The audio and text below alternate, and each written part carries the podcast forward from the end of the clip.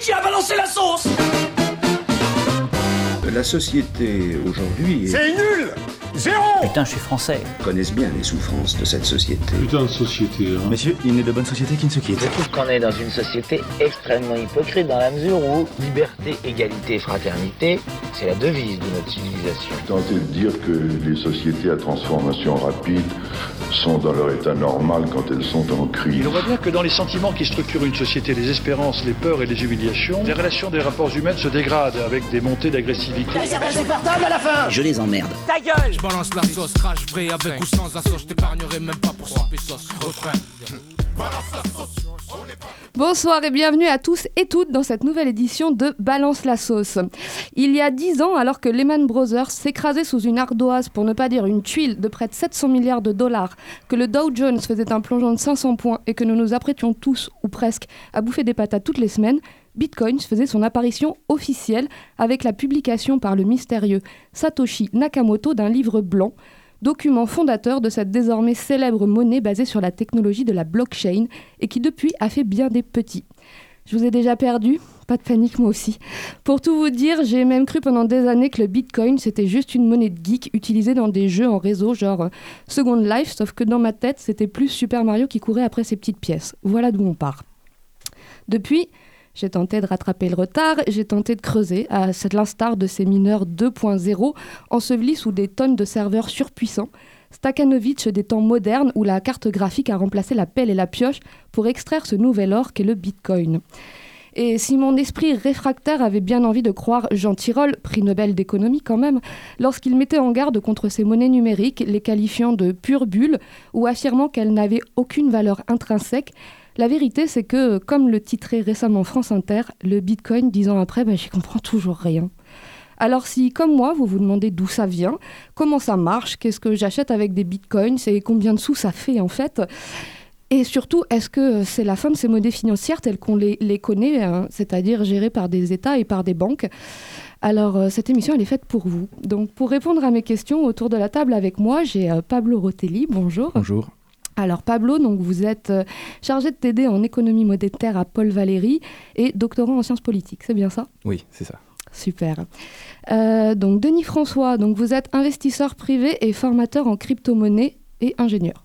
Bonsoir à tous. Oui, c'est ça, exactement. Donc vous êtes en plus conférencier et auteur d'un livre qui est paru il y a moins d'un mois, euh, intitulé L'heure de tuer les intermédiaires, un livre sur la blockchain. Tout à fait, ouais. J'ai tout dit, super. Donc, Julien Zerbini, vous êtes mon troisième invité. Donc, vous êtes membre de One Life et donc un des leaders francophones. Et donc, vous viendrez nous parler du OneCoin. Exactement, c'est ça. Bonsoir à tous. Eh ben, balance ton coin, c'est parti. Balance la sauce, on n'est pas tes potes. On est plusieurs avec la faute, ça fait des spots. Un,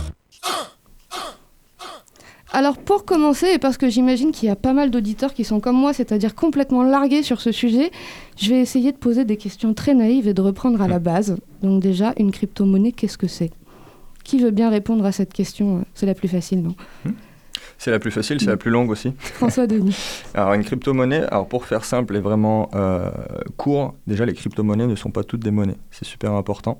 Euh, ce sont des startups derrière lesquelles il y a un projet et on utilise un actif euh, numérique qu'on appelle un crypto-actif ou une crypto-monnaie pour justement financer un projet, euh, pour lancer une entreprise.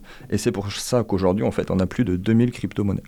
Les crypto-monnaies qui sont vraiment des monnaies sont vraiment des cas particuliers. Donc on a le Bitcoin, on a le Litecoin, mais ce sont vraiment des cas euh, vraiment à part et il y en a quelques-unes. Sinon, il faut vraiment prendre ça comme des startups, euh, comme des actions en bourse. On achète des actions qui représentent une part de l'entreprise. Une crypto-monnaie, c'est ça. D'accord. Et, et est-ce qu'il y a un, truc qui pourrait les caractériser un petit peu toutes, en fait euh, un, un- un point en commun ou quelque chose qui, qui les définit? Bah, c'est la blockchain. C'est la blockchain. C'est ce qu'il y a derrière, en fait. C'est la, la, la révolution, la technologie sous-jacente qu'il y a aux crypto-monnaies. En fait, c'est un protocole informatique. Ok. C'est un protocole informatique, il faut voir ça en fait comme un, un grand registre, un grand livre euh, sur lequel il y a toutes les transactions euh, et le monde entier peut vérifier ces transactions. Donc tout simplement, tout ce qui caractérise les crypto-monnaies, c'est la blockchain qu'il y a derrière. Donc comment je fais moi si, si je veux euh, aller vérifier ces transactions, moi qui n'y connais rien, c'est quoi? C'est un site internet, c'est Ouais. à Pablo Rotelli. Eh bien, vous pouvez simplement télécharger la blockchain. Euh, L'an dernier, si je ne me trompe pas, euh, pour un ordinateur lambda, il fallait trois jours à peu près pour télécharger tout le registre. Mais ce qui est intéressant, c'est que n'importe qui peut télécharger. C'est un registre totalement public, ouvert et distribué, ce qui fait qu'il est très difficile à falsifier. Euh, juste pour simplifier un petit peu l'idée de blockchain, et ensuite on pourra monter en complexité. Imaginons qu'on est tous munis de tablettes antiques, c'est-à-dire on a les comptes de chacun sur nos propres tablettes, et euh, on les crédite de un bitcoin chacune. D'accord? Et donc on décide, je décide d'envoyer un bitcoin à Lucie. Tout le monde est témoin que mon compte se débite d'un bitcoin et que le tien se crédite d'un bitcoin. Ce qui veut dire que si je veux envoyer un deuxième bitcoin, on est tous témoins que je n'ai plus euh, de fonds dans, dans, mon compte. Et c'est bien ça un bitcoin. C'est finalement une inscription dans une blockchain. Ce n'est pas, euh, disons, euh, une sorte de, de, fichier MP3 qu'on pourrait euh, transporter dans un, dans un téléphone portable. C'est une inscription dans une blockchain. Et comment on, accède, comment on accède à cette blockchain À travers euh, la clé privée qu'on génère lorsqu'on génère un portefeuille électronique. Ok, donc toutes ces questions-là, on va y revenir un, un, un, petit peu. Mais en gros, donc si j'ai bien compris, c'est tout le monde, tout, tout le monde, enfin c'est sécurisé parce que tout le monde re regarde un petit peu ce que, Hmm. ce que fait tout le monde, Ouais, c'est ça un, un des points primordiaux de la blockchain, c'est une traçabilité totale, une traçabilité à 100%, qui fait que euh, depuis le début de la toute première transaction de la blockchain du Bitcoin, on peut la vérifier jusqu'à aujourd'hui. C'est-à-dire qu'effectivement, comme Pablo l'a dit, si on télécharge bah, la blockchain depuis bah, presque 10 ans maintenant, on peut vérifier tout ce qui s'est passé.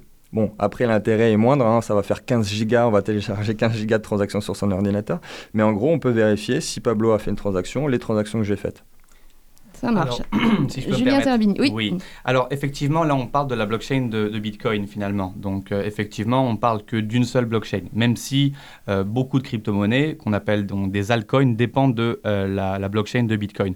Maintenant, ce qu'il faut savoir, c'est que quand on parle de blockchain, il faut d'abord en fait comprendre l'intégralité et donc en fait mettre tout le monde entre guillemets dans le même sac et comprendre que la blockchain finalement c'est tout simplement euh, ça permet de stocker tout simplement des données. En fait, la blockchain, ça permet de stocker des données.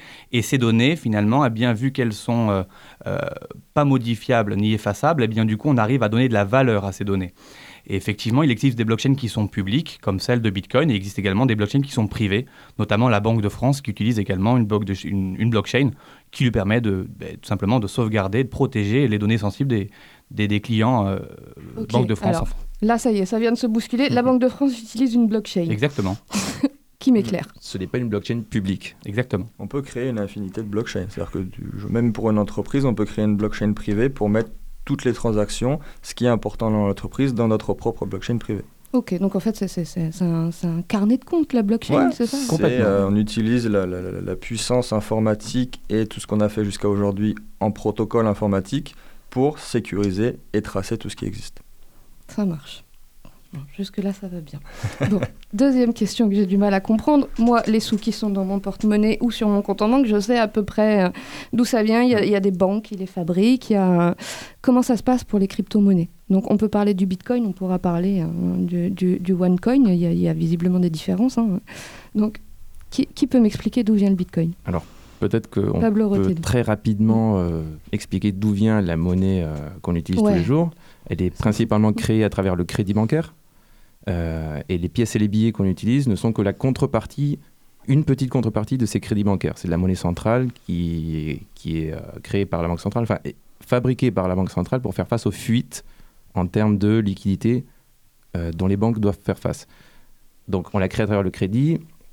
Et l'intérêt de la créer à travers le crédit, c'est que euh, on, peut, on peut adapter la quantité de monnaie à la production.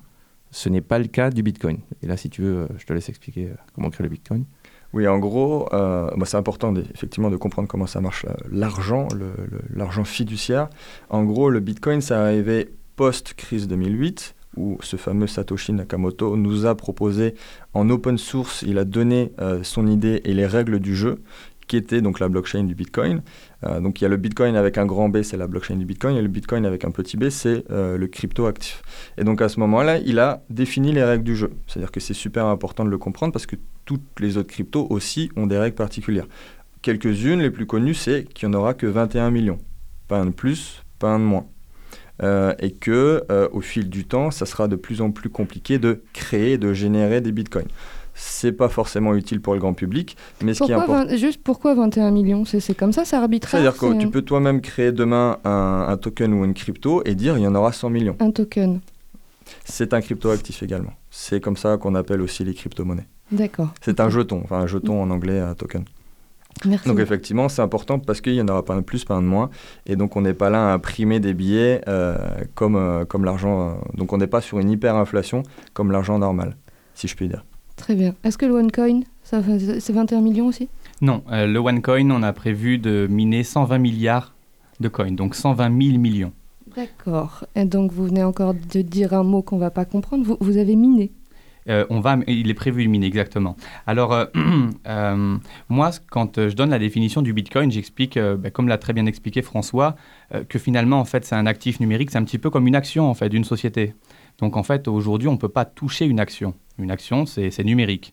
Eh bien, la crypto-monnaie, c'est la même chose, en fait, c'est euh, numérique. Euh, à partir de là, les gens peuvent se poser la question, oui, d'accord, mais qu'est-ce qui me prouve que c'est réel? Eh bien, de la même manière que derrière une société, euh, derrière une action, il y a une société physique, eh bien, en fait, derrière la crypto-monnaie, il y a des ordinateurs physiques, réels, qui travaillent, tout simplement. Et puis ça...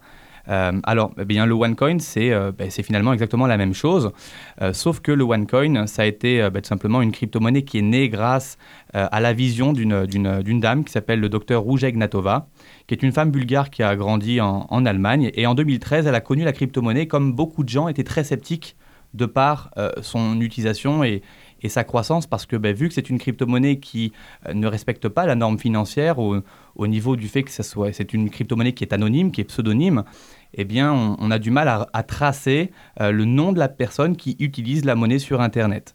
Et donc, eh bien, l'idée de, de cette dame-là, une fois qu'elle s'est rendue compte que la technologie blockchain qui, était, qui est derrière la, la On, on va crypto-monnaie... revenir dans l'émission un peu plus tard sur toutes les questions de traçabilité et de sécurité, D'accord. justement. Mais continuez. Et donc, en fait, c'est dans cette idée-là qu'elle s'est dit waouh, la blockchain, c'est quelque chose de révolutionnaire. Eh bien, moi, je vais, euh, je vais créer une monnaie, je vais l'appeler OneCoin. Et cette monnaie-là, eh bien, réellement, les gens vont pouvoir euh, l'utiliser comme un moyen de paiement. Et surtout, je vais euh, tout simplement euh, adopter la régulation financière qui est imposée par la Banque Centrale Européenne ou, ou plutôt toutes les, toutes les, euh, tout ce qui est euh, normes financières. Ok. Et donc, pour en, pour en revenir, la, la- la question au début, c'était euh, miner. Donc, Oui. miner, ça veut dire que. C'est quoi, en fait euh, Miner, tout simplement, il y a deux façons de créer de la crypto-monnaie. Euh, la plus connue, donc c'est ce qu'on appelle le minage, qu'on appelle, pour vraiment le terme technique, ça, ça s'appelle de preuve de travail. En fait, tout simplement, on met notre ordinateur, euh, la puissance informatique de calcul pour créer et de continuer le protocole informatique pour arriver au fameux 21 millions. Parce qu'actuellement, on n'est pas arrivé aux 21 millions, il y en a à peu près 17,4 millions de Bitcoin.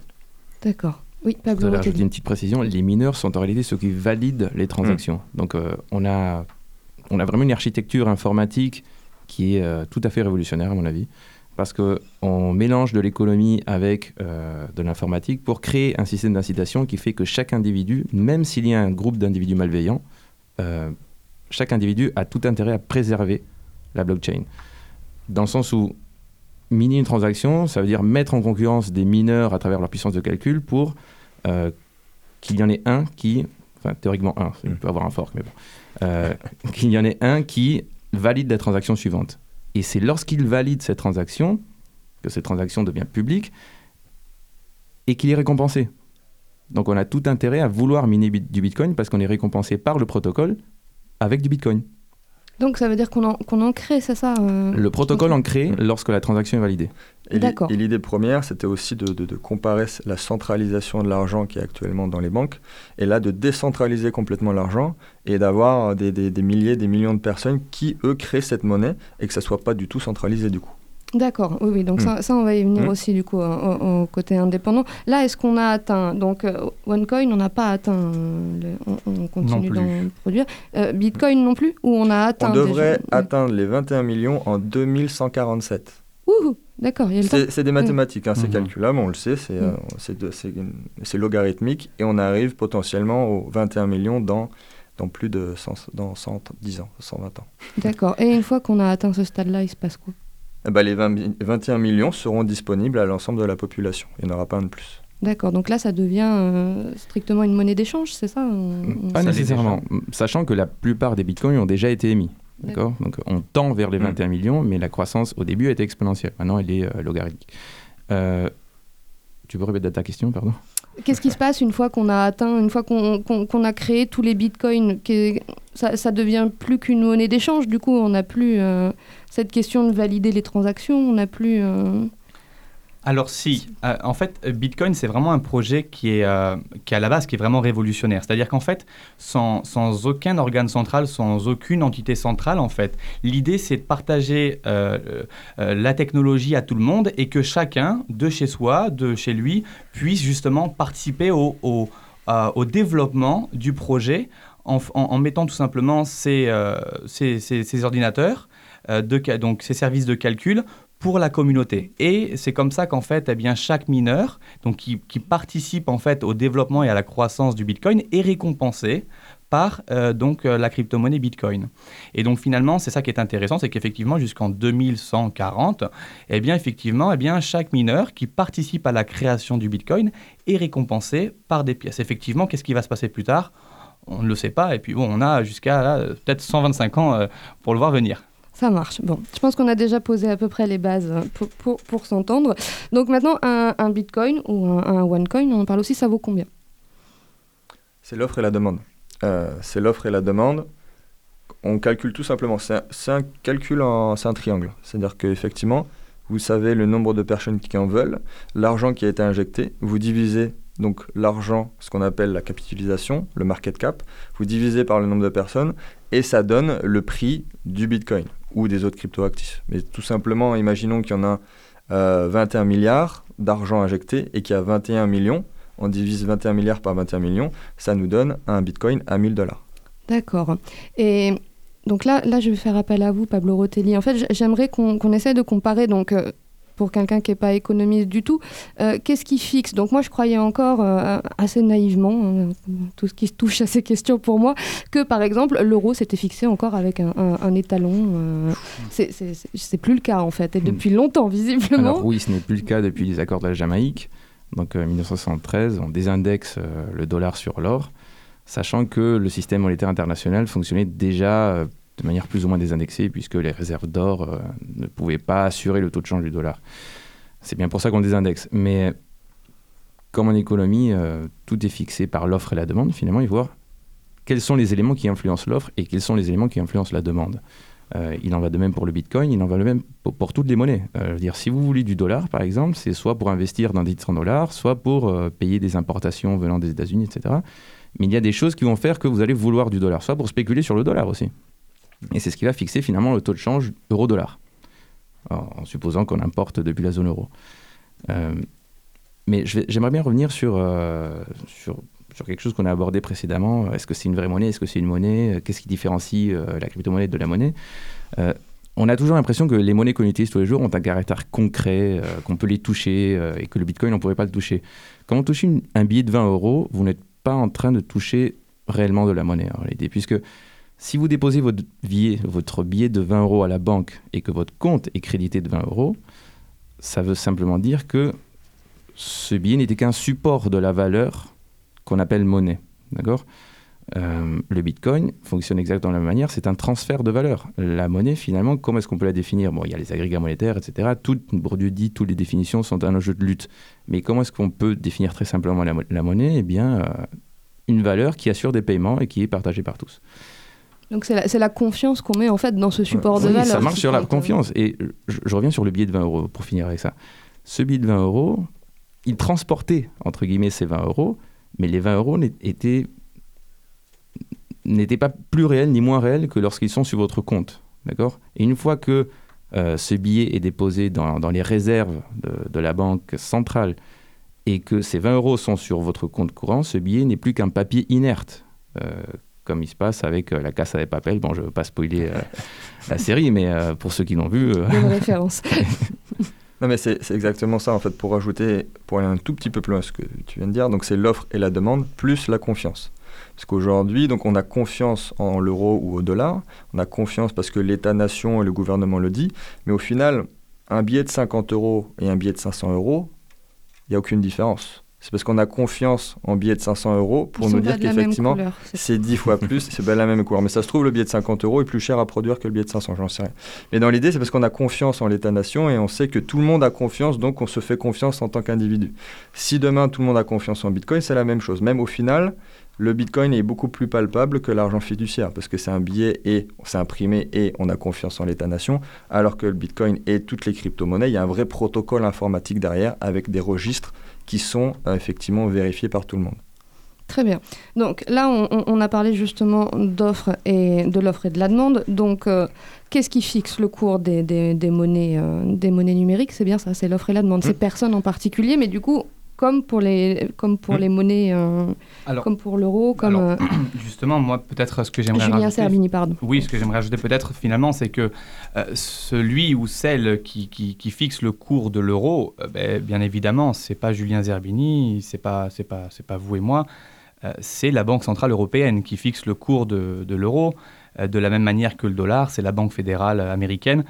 Effectivement, cette, cette valeur-là, elle est indexée en fonction du marché, en fonction, de la, en fonction du forex, en fonction des investisseurs, en fonction de plein de choses, euh, et effectivement en fonction de l'offre et de la demande. Ce qui est aujourd'hui le Bitcoin euh, dépend euh, à 100%, lui, uniquement de l'offre et de la demande, puisque bah, puisqu'il n'y a pas d'autorité, il n'y a pas de régulation, contrairement par exemple à d'autres crypto-monnaies comme celle du OneCoin, où effectivement nous on a donc une autorité centrale, et donc la valeur du OneCoin, euh, comme celle de l'euro ou du dollar, elle est d'abord indexée par une autorité centrale, et ensuite euh, donc euh, par rapport à l'offre et la demande. D'accord. Pablo Rotelli. J'aimerais vous bien apporter une petite précision parce qu'on pourrait croire que les banques centrales euh, arrivent à définir de manière discrétionnaire le cours des monnaies.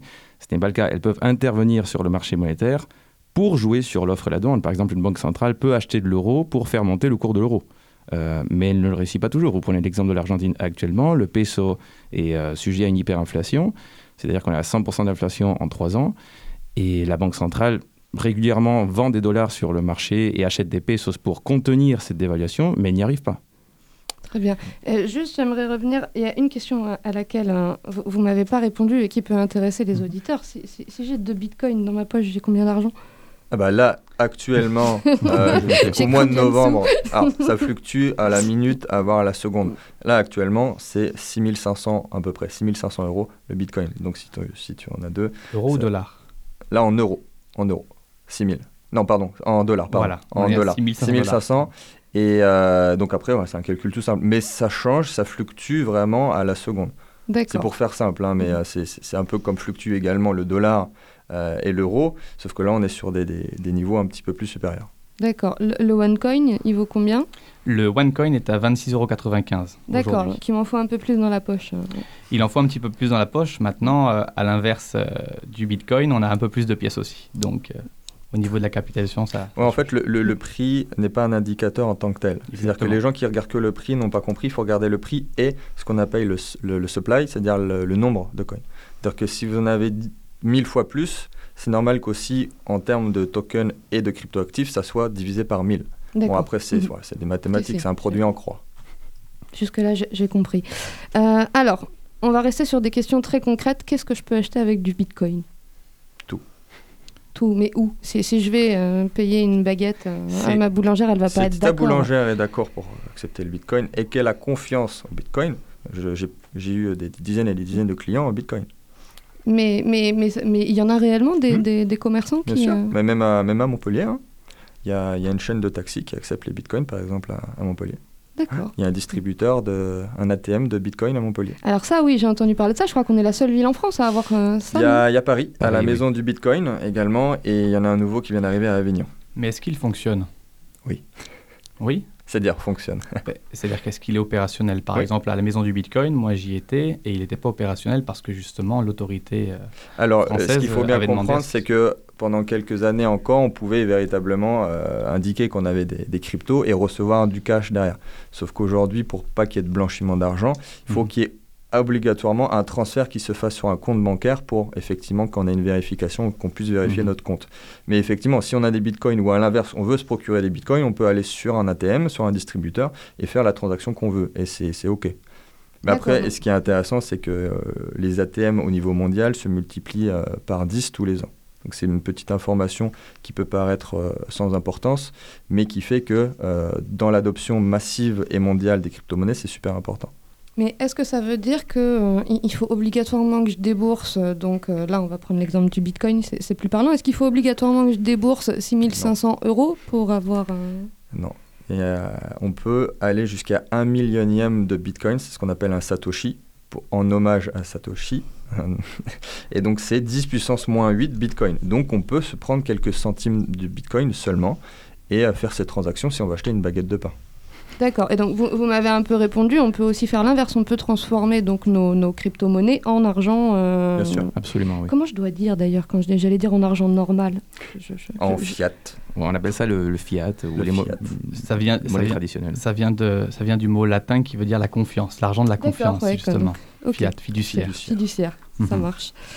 Euh, alors justement, donc vous avez parlé donc de, de- de Satoshi. euh, j'ai- mangé son nom de famille, c'est Satoshi Nakamoto. Nakamoto.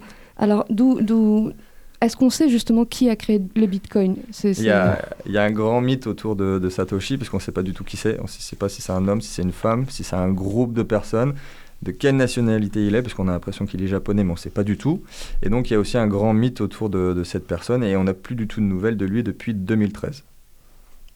D'accord. C'est aussi un grand mystère en interne dans les, dans les personnes qui utilisent le Bitcoin, et c'est assez marrant aussi. Il y a beaucoup de personnes qui essayent de faire des recherches pour trouver qui c'est, euh, essayent de, de- de- de comprendre le comportement, aussi ses expressions euh, de langage pour essayer de trouver qui c'est.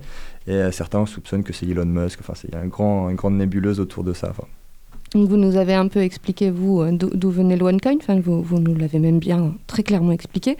Euh, moi, j'ai entendu dire, donc pareil, hein, toute néophyte que je suis, que, euh, que, que, que c'était un, projet anarchiste à la base, ce qui, ce qui, ce qui m'intéresse fortement. Qui est-ce qui peut m'expliquer un, peu plus, euh, un peu plus ça, cette histoire-là Pablo Rotelli, peut-être Déjà, je vous, je vous renvoie vers une excellente vidéo d'une séance à l'EHESS dédiée aux, aux cryptoactifs euh, qui s'appelle euh, Le Bitcoin, la blockchain ou l'avènement des crypto-monnaies, euh, menée à bien par Maël Roland. Euh, ce qui me fait penser que Satoshi Nakamoto est plutôt un groupe d'informaticiens et d'ingénieurs informatiques américains, c'est que la philosophie cypherpunk, donc les, les, les crypto-anarchistes ou les anarcho-capitalistes, les libertariens, existent surtout aux États-Unis. Ce sont, ce sont des, des ingénieurs très très qualifiés qui ont un projet de décentralisation totale des paiements. Et ils arrivent à le mettre en place lorsqu'ils disons, découvrent euh, la manière euh, de mettre en place la blockchain. Sachant que la blockchain utilise des technologies déjà existantes. hein. Par exemple, la proof of work, la preuve de travail, vous l'utilisez pour envoyer des mails. D'accord? Sinon, on pourrait, spammer toutes les boîtes aux lettres. Dans le sens où, pour envoyer un mail, mon ordinateur doit résoudre un petit calcul. Si c'est juste un mail, ce n'est pas coûteux du tout. Mais si c'est un milliard de mails, il ne pourra pas le faire. Ça évite le spam. Euh, Lorsqu'on le met dans la blockchain, on obtient, euh, on obtient une sécurité supplémentaire pour, euh, pour le minage. Bon, bref. Euh, Non mais merci, c'était intéressant.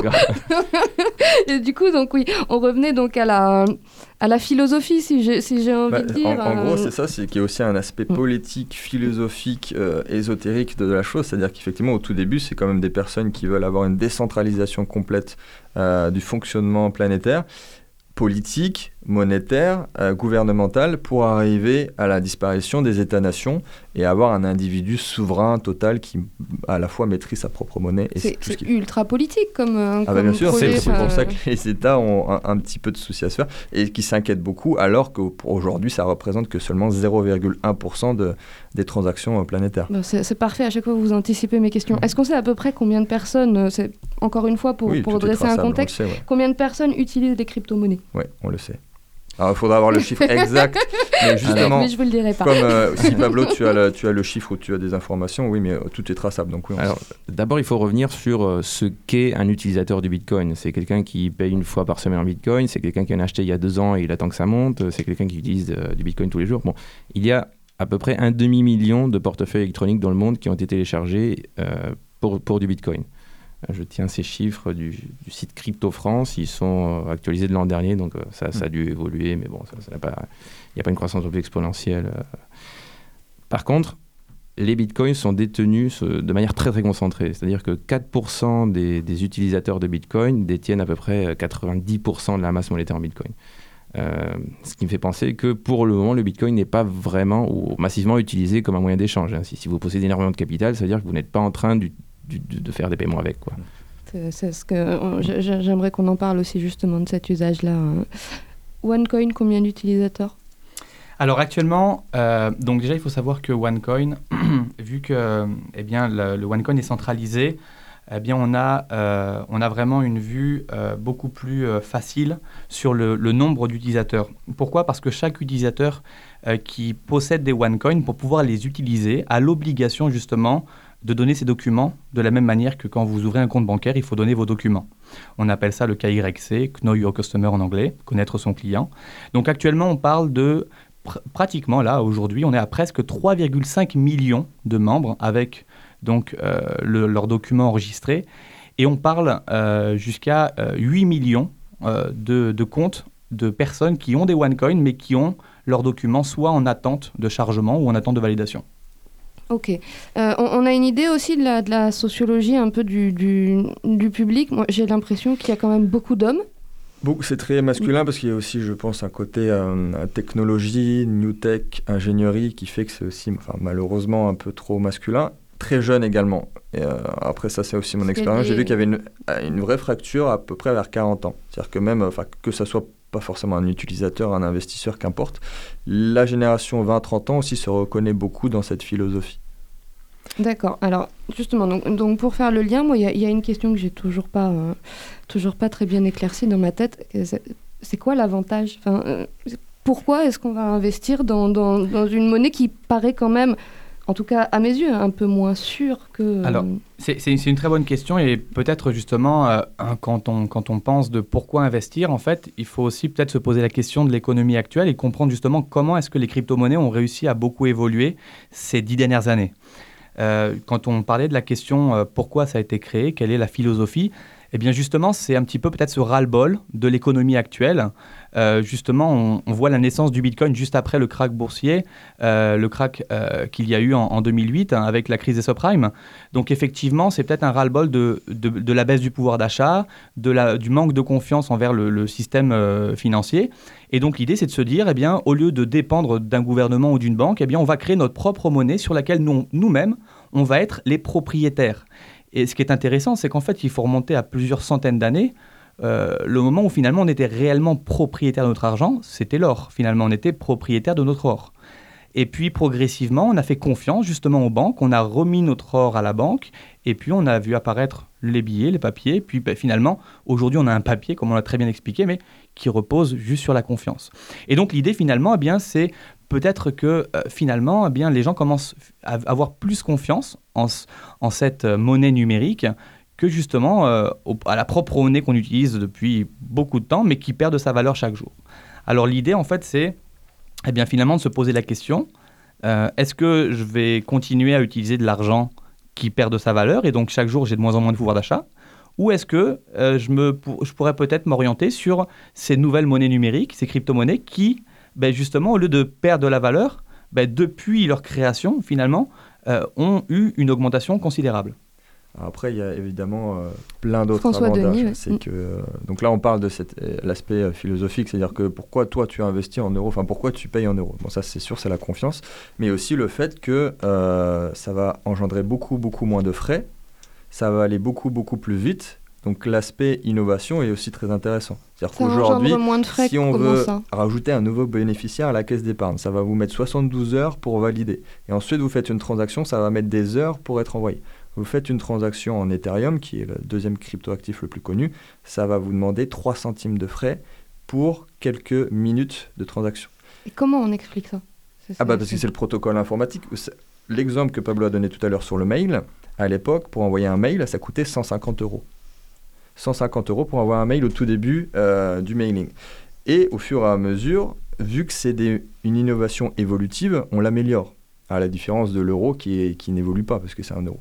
Le Bitcoin et tous les cryptoactifs sont quelque chose qu'on peut améliorer. Le Bitcoin d'il y a un an n'est pas du tout le même que le Bitcoin d'il y a aujourd'hui. Et donc aujourd'hui, si on veut faire une transaction à l'autre bout de la planète ou même euh, à notre voisin en Suisse ou en Allemagne, ça va nous coûter 40 euros.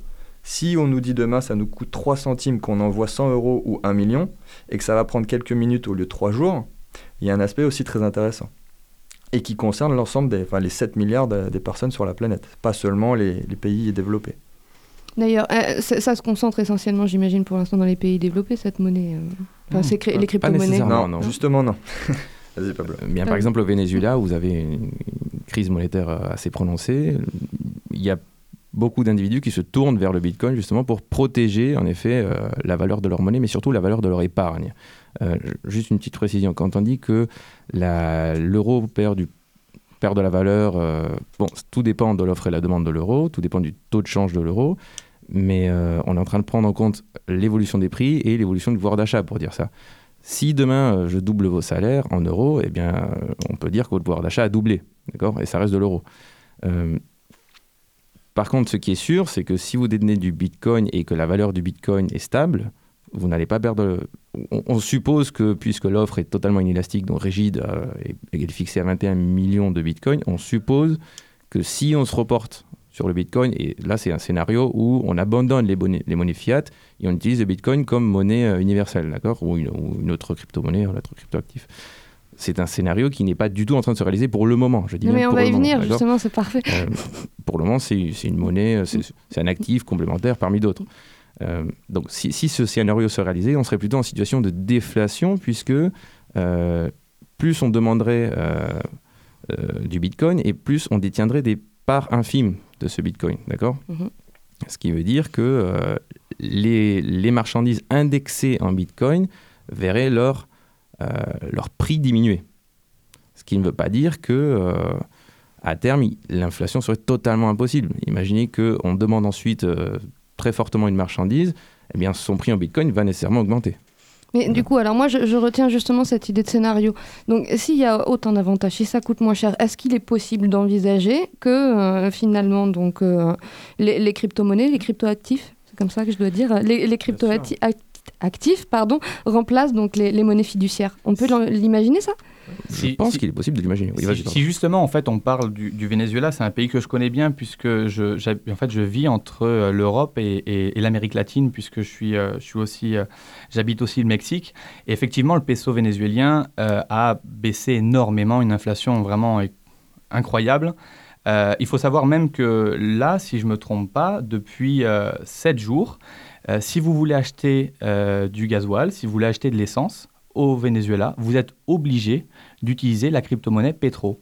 C'est une crypto-monnaie qui a été euh, justement euh, créée par le gouvernement euh, vénézuélien et justement qui permet un petit peu de répondre à la crise économique. Ils ont créé en fait un- une nouvelle crypto-monnaie. Là, ça y est, je comprends plus rien. C'est un État qui crée une crypto-monnaie quand la crypto-monnaie a été créée pour être indépendante des C'est ça. États. On est, On est d'accord sur un projet qui est centralisé. Sur le plan politique. Ouais. Il y, a un- il y a un souci aussi, euh, effectivement, parce que là, on- au départ, on est sur quelque chose vraiment de décentralisation à 100%, et on se retrouve avec une, État, avec une crypto nationale, euh, donc 100% centralisée. Je pense qu'on va passer par une phase où les États-nations vont vouloir effectivement créer leur propre crypto-actif. Mais du coup, est-ce que c'est encore des crypto-monnaies? Ça l'est, c'est-à-dire que dans, dans l'idée, il y a toujours une blockchain derrière euh, et que, le, le- et que l'intérêt y est toujours.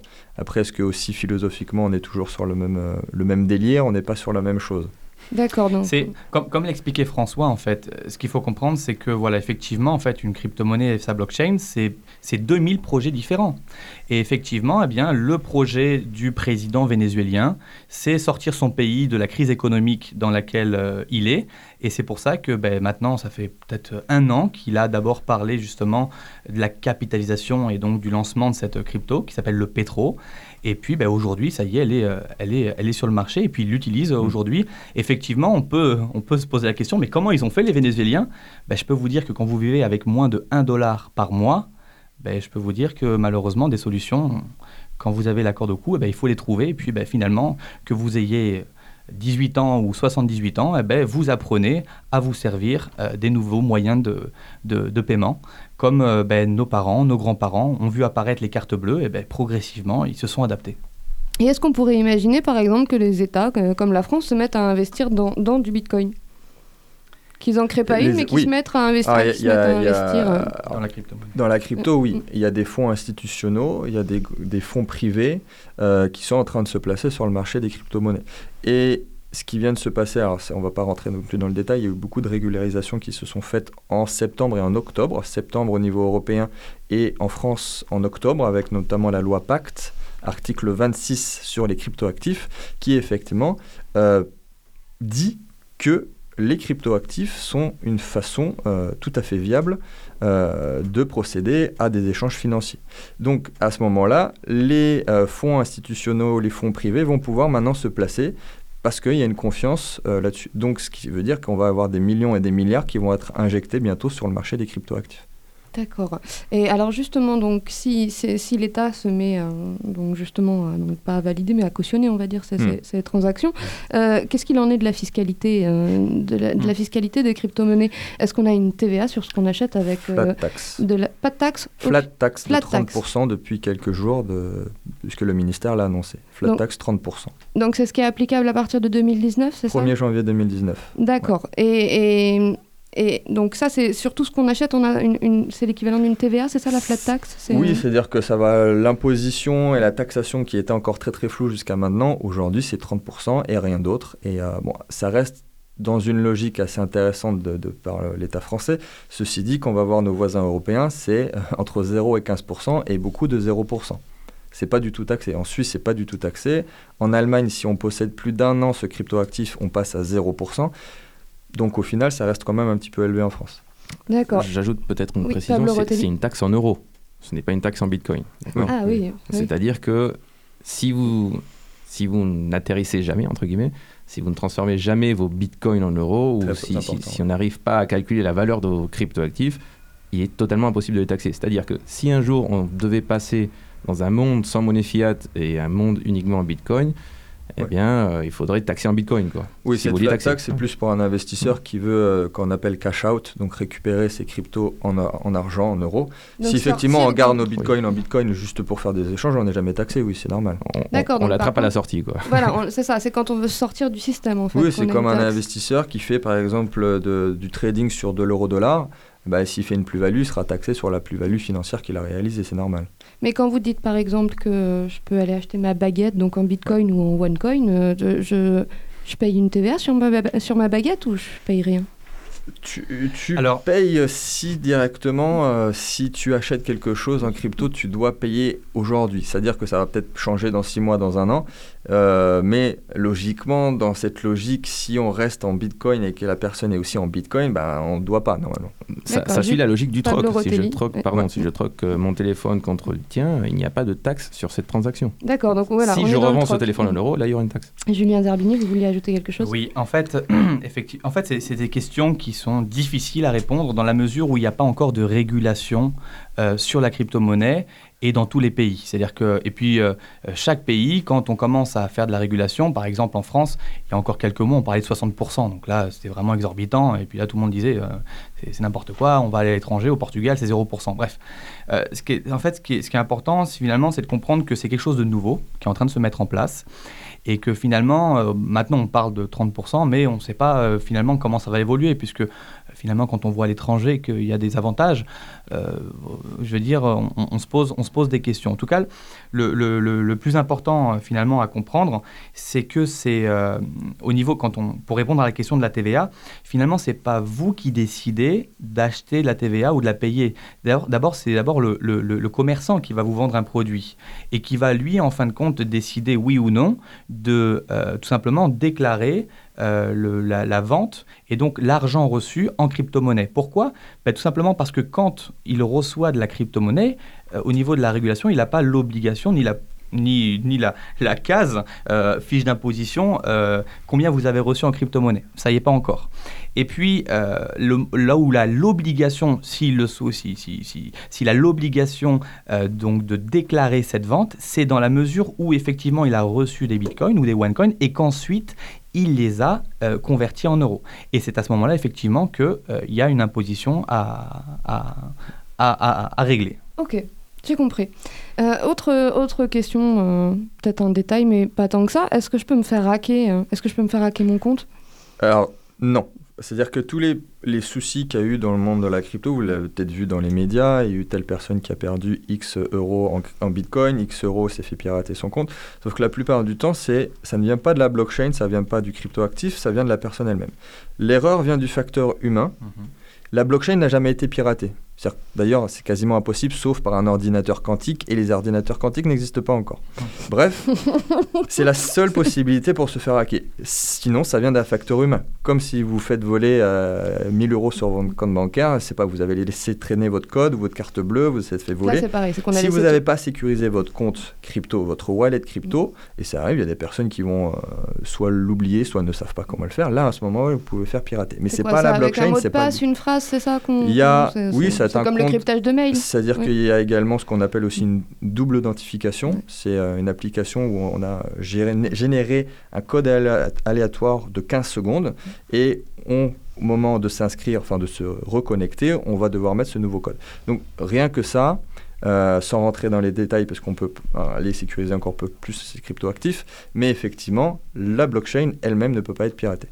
D'accord, donc elle- l'émission avance super vite, donc il y a- quand même des, aspects que j'aimerais bien, euh, bien aborder. Euh, On l'a vu justement euh, dans les médias, il y a quand même euh, tout un tas de, euh, donc, euh, soit d'arnaques, soit d'escroqueries, soit aussi la, question donc, de, de, de, la criminalité qui se servirait donc de, de, de ces monnaies. Comme l'argent.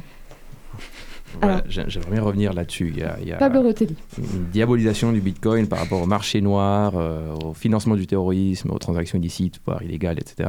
Le fameux qui passe par le darknet, le deep web, etc. Euh, J'ai envie de vous dire, euh, déjà il y a deux choses. Il y a un super documentaire sur Arte sur le Bitcoin où il y a un haut gradé de la DGSE qui dit j'aimerais bien que tous les malfrats utilisent du Bitcoin. Ce n'est pas une monnaie anonyme, c'est une monnaie pseudonyme, ce qui veut dire que si on y met vraiment un gros effort, on peut réussir à tracer Ouais, alors je Euh, suis sûr que les médias disent que c'est anonyme. Le Ouais. Bitcoin, ils se trompent. C'est pas du tout anonyme. C'est traçable. Donc tout est écrit sur ce, ce, Ouais, ce grand oui. registre, Donc, donc, sur la attention. blockchain, Il suffit de savoir qui se cache derrière euh, la clé qui, est, qui apparaît sur la blockchain. En, Sur en gros, sur ces registres, c'est comme s'il y avait tous les IBAN de chacun. Et si on sait qui est l'IBAN et lequel, c'est pas, c'est pas que c'est facile, mais si on a les infos, on peut le faire. Bah oui, à ce moment-là, on sait qui c'est. D'accord. Donc, une, une- une fois dit cela, euh, les criminels n'ont pas attendu l'émergence du Bitcoin pour, euh, pour Oui, euh, finalement, c'est effectuer plus les transactions facile légales. de, de, de, de Oui, faire du trafic en espèces. S'il fallait supprimer une monnaie euh, pour cause de financement de drogue, terrorisme, etc., ça serait le dollar. Est-ce qu'on Hmm. parle de, de supprimer le dollar pour ça? Non, bien sûr que non. Et juste une- un petit chiffre, euh, il y a eu une étude qui a été faite là-dessus. La proportion euh, de, de- de- de- de choses illégales qui a été faite est exactement la même en Bitcoin qu'en dollars. C'est à peu près c'est à 5%, de 5%, l'argent. En Bitcoin, c'est pareil. Et, euh, et en gros, c'est qu'à chaque nouvelle innovation, on ressort le même topo. Au début d'Internet, on nous disait que c'était juste fait pour le dark web, pour, la, pour la pédopornographie, pour le trafic d'armes. On dit pareil sur le Bitcoin. Voilà. Est-ce qu'aujourd'hui Internet est utilisé en majorité par ça? Non. D'accord. Donc ensuite, deuxième question, comment je fais pour faire le tri dans tout ce qui existe euh, Comment je fais pour la choisir, ma, ma crypto-monnaie, en fait, si j'ai envie d'investir? Alors, Hmm, pardon? Ouais, vas-y Pablo. Oui, Pablo, euh, et, et après, euh, après, ce sera vous, Julien. Eh eh bien, comme n'importe quel investisseur qui investit en bourse, on fait un portefeuille. Business, c'est un business angel, il faut bien le préciser. Ouais, un business angel. Et en fonction, en fonction des prévisions que tu peux faire, je veux dire, on peut se guider aussi sur celles qui sont euh, disponibles sur les principales plateformes en ligne. Donc, j'ai j'ai besoin Bah, d'explications. Là, là, là, en fait, là, là où les gens euh, font une grosse erreur, et c'est ce que j'ai reprécisé au tout début, c'est que les crypto-monnaies ne sont pas des monnaies pour la très grande majorité. Ce sont donc des entreprises, des startups qui lancent leur propre financement par un crypto-actif. Et donc, vous vous retrouvez en tant qu'investisseur crypto comme un business angel, investi dans des entreprises. Il faut faire une analyse de la boîte, euh, des personnes qui sont derrière, qui a derrière, qui sont les développeurs, euh, pourquoi elles font ça, le projet, euh, l'innovation. Et donc, il y a un vrai travail de business angel à faire, puisqu'en en l'occurrence, la plupart des crypto-monnaies ne sont pas des monnaies, sont des parts, des actions d'entreprise. Mais par exemple, si j'essaye de faire ce travail-là sur le Bitcoin, je vais rien trouver. Je sais pas Alors, qui est en derrière. général, il y a ce qu'on est- appelle, c'est le, strict minimum si vous voulez investir dans tel ou tel crypto, c'est ce qu'on appelle un white paper, donc un papier blanc où tout le nécessaire est normalement indiqué sur ce papier blanc. Le CV des mecs, euh, pourquoi ils font ça, et même des fois ça rentre un petit peu dans la technique, ça parle de mathématiques et ainsi de suite. Si vous voulez investir et faire le chose bien, faire vos devoirs correctement et en bonne âme et conscience, c'est de, de, lire ce white paper et d'analyser euh, l'aspect ingénierie et l'aspect financier du projet. Donc ça, je vais les trouver où? Sur le, le, site officiel, sur, il y a des sites qui reviennent souvent, mais... Si, si, admettons, euh, euh, demain, vous voulez, euh, vous voulez investir dans n'importe quelle société, eh bien, en fait, toutes les informations, donc là, je parle d'actions en bourse ou d'entreprises qui sont en train de faire un IPO, donc une capitation pour entrer en bourse, eh bien, vous allez tout simplement retrouver toutes les informations de l'entreprise sur leur site internet. Donc, si vous voulez euh, avoir des informations sur Bitcoin, ben, le plus simple, c'est directement d'aller sur le site de Bitcoin. Si vous voulez des informations sur Ethereum, etc., il y a plein, plein, plein de crypto-monnaies. Donc, sur chaque euh, site, euh, sur chaque projet, vous avez un site et vous avez des informations à avoir. Mais qui, qui le tient, en fait, le site de Bitcoin? Comment bah, ça, ça C'est fonctionne les, les ça? mecs qui l'ont créé. C'est-à-dire qu'aujourd'hui, imaginons que vous voulez investir sur l'action totale de l'entreprise totale. Vous n'allez pas investir sur Total parce que le nom est joli et que le logo est sympa. Vous allez investir parce que vous savez ce qu'il y a derrière, vous savez le bilan, vous avez des années de recul, vous savez comment ils marchent et sur quel marché ils vont se positionner. Bah, c'est la même chose. Vous allez aller sur le site de, admettons, Ethereum, vous allez voir ce qu'ils proposent, pour qui, qui sont les gens derrière, et à ce moment-là, vous allez investir euh, en tant qu'investisseur vraiment euh, aguerri. Très bien. Par exemple, quand euh, tout à l'heure vous parliez euh, euh, où c'est que je peux payer en Bitcoin, eh bien, quelque chose qui est intéressant, c'est que nous, chez OneCoin, on a une plateforme, donc on a tout un écosystème, et vous avez en fait une plateforme qui s'appelle DealShaker.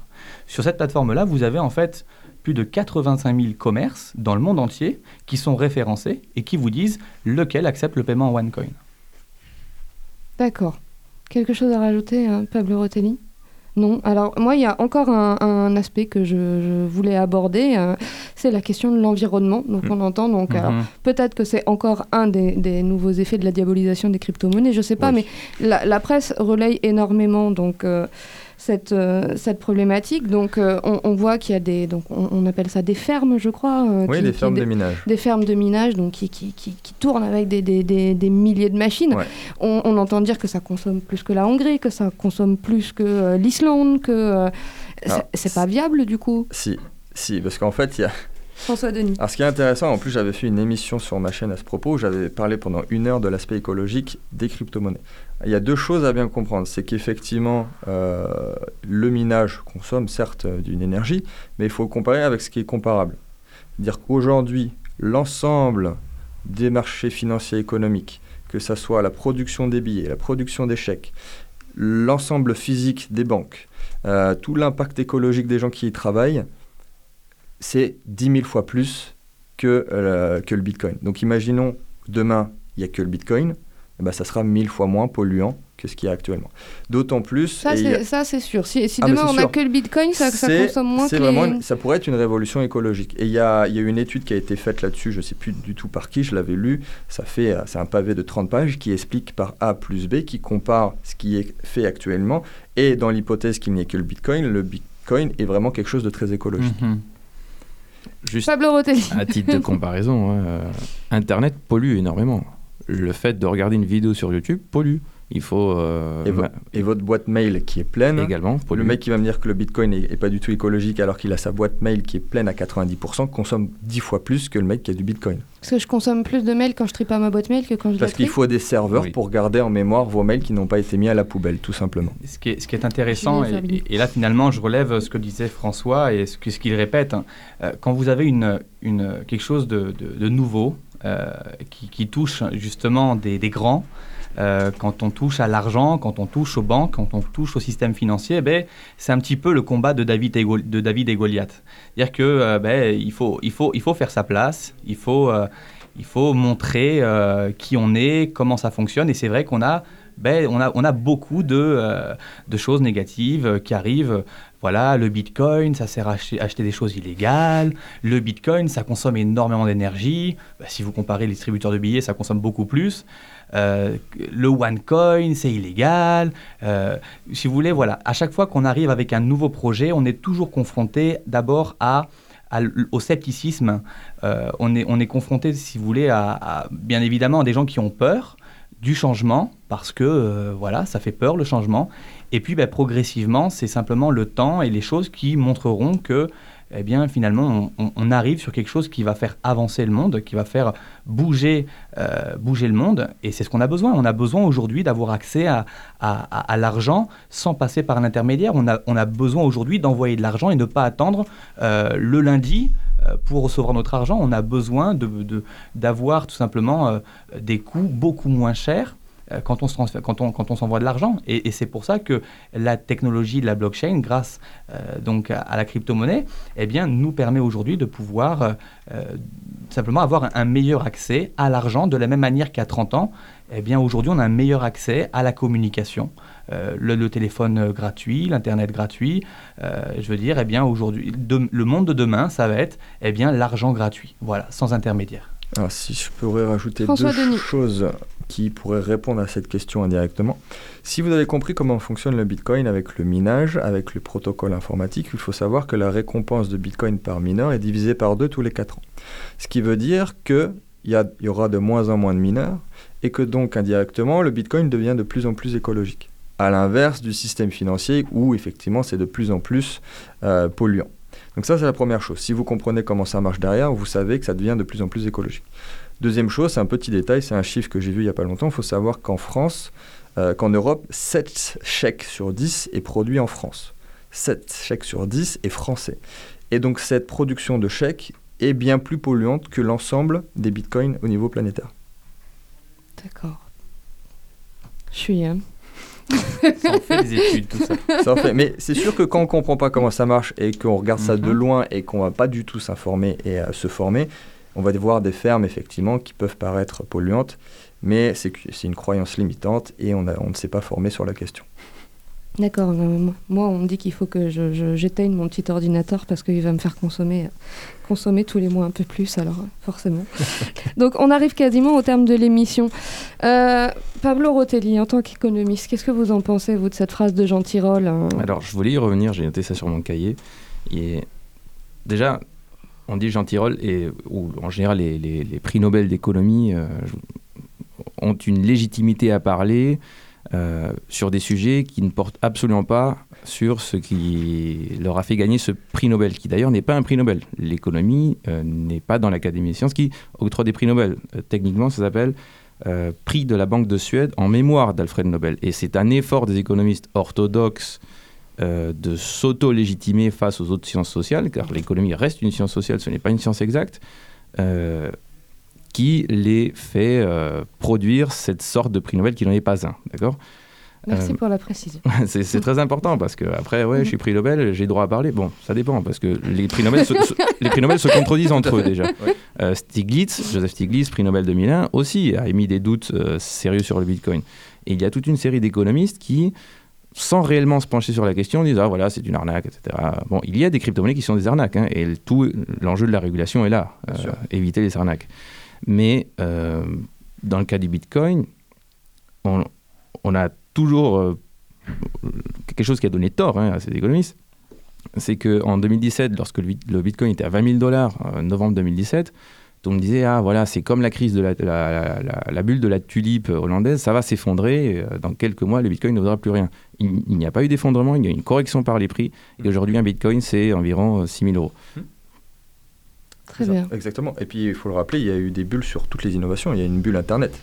Quand vous achetez une action Amazon en 2000 et vous revenez en 2002, vous avez perdu 95% de la valeur de l'action Amazon. Est-ce que ça veut dire qu'Internet, c'est nul, que Amazon euh, n'ira pas loin? Eh ben Aujourd'hui, ça fait x400 quand même sur l'action Amazon. C'est la même chose, c'est-à-dire que c'est une innovation, c'est compliqué, il y a beaucoup de hype et de buzz qui fait que les gens se placent sans comprendre, ça crée effectivement une, une micro-bulle. Là, effectivement, en plus, ce n'était même pas vraiment une bulle. là, on, parle du, danger économique. Est-ce que. Donc là, en, effet, on parlait de Jean Tirole, mais ça comporte pas un danger politique, quelque part, un peu euh, ces crypto-monnaies? On peut, on peut se la poser, cette question, quand même. Qu'est-ce qu'un danger politique? Euh, Je veux dire, dans un monde de droite, on dirait que des idées de gauche sont un danger politique, inversement. Euh, mais j'aimerais bien, avant, avant de parler de politique, il nous reste une minute peut-être, c'est vraiment un sujet beaucoup trop large, mais je pense que la, le Bitcoin ne représente absolument pas un danger systémique. C'est-à-dire que si le Bitcoin devrait s'effondrer, il ne se passerait absolument rien sur la sphère financière. Il n'y aurait aucune euh, réaction en chaîne. Contrairement à ce qui se passerait si s'effondre la bulle étudiante aux États-Unis, par exemple. Mhm. Alors, on, on, gardera la question politique pour une prochaine émission. Euh, Julien Zerbini, peut-être un mot pour terminer? Euh, moi, moi le, mot, ça serait parce que bah, bien souvent, la peur, c'est le risque. Moi, ce que, le conseil que je donne euh, à, nos auditeurs, c'est tout simplement de, effectivement, de, bien étudier euh, la part de risque et la part de profit. Puisqu'effectivement, si on est prêt à prendre un risque, c'est pour faire un profit. Donc, effectivement, c'est très important de connaître le projet, de regarder son historique, de regarder son créateur, de, comprendre finalement dans quoi on met les pieds et puis voilà, savoir évaluer euh, qu'est-ce que je peux, qu'est-ce que je peux risquer, et surtout, si je le risque, qu'est-ce que je peux gagner. Très bien. Il n'y a aucun investissement sans risque. Même euh, le vote livret A est risqué. Eh ben, on terminera là-dessus. Je vous remercie à tous d'avoir répondu à mon, à, mon, à mon, invitation. Pardon, je, je suis épuisée. Moi, j'ai passé une heure à faire de l'économie là. Merci beaucoup pour l'invitation. Merci. Et je vous dis donc, euh, je vous souhaite une bonne soirée. Je vous dis à la semaine prochaine où on parlera donc de technologie dans Balance la sauce. Au revoir. Balance, balance Quelle est la poutine qui a balancé la sauce? La société aujourd'hui est... C'est nul Zéro Putain, je suis français. connaissent bien les souffrances de cette société. Putain de société, hein. Monsieur, il n'est de bonne société qui ne se quitte. Je trouve qu'on est dans une société extrêmement hypocrite dans la mesure où liberté, égalité, fraternité, c'est la devise de notre civilisation. Tenter de dire que les sociétés à transformation rapide sont dans leur état normal quand elles sont en crise. Et on voit bien que dans les sentiments qui structurent une société, les espérances, les peurs et les humiliations, les relations des rapports humains se dégradent avec des montées d'agressivité. à la fin Je les emmerde. Ta gueule balance la sauce, crash vrai avec ou sans assaut, je t'épargnerai même pas pour 100 pesos. Au train. Balance la sauce, on est pas